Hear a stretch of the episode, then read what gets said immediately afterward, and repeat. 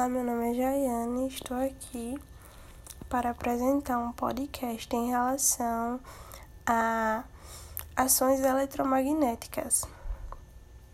É, vou começar aqui falando sobre o micro-ondas e como ele funciona, como é formado, tudo certinho. O micro-ondas é formado por um transformador de voltagem, um magnétron, uma antena metálica e uma caixa metálica refletora.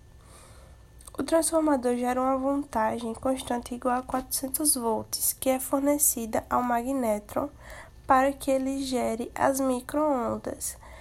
Eles se propagam através da antena metálica, que é parecida como um ventilador, para dentro da caixa metálica onde está o alimento a ser aquecido ou cozido.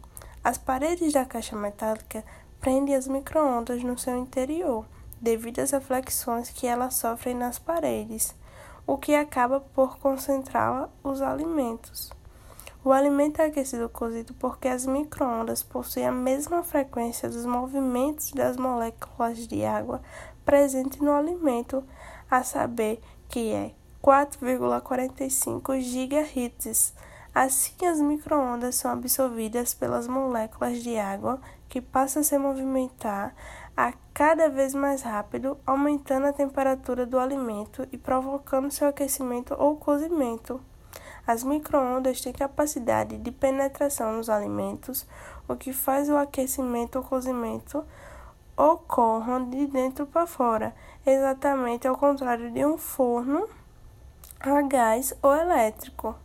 As moléculas dos recipientes de vidro ou plástico não se movimentam nas frequências do micro-ondas, por isso não sofrem aquecimento direto. Elas são aquecidas pelo calor do alimento que está em contato direto.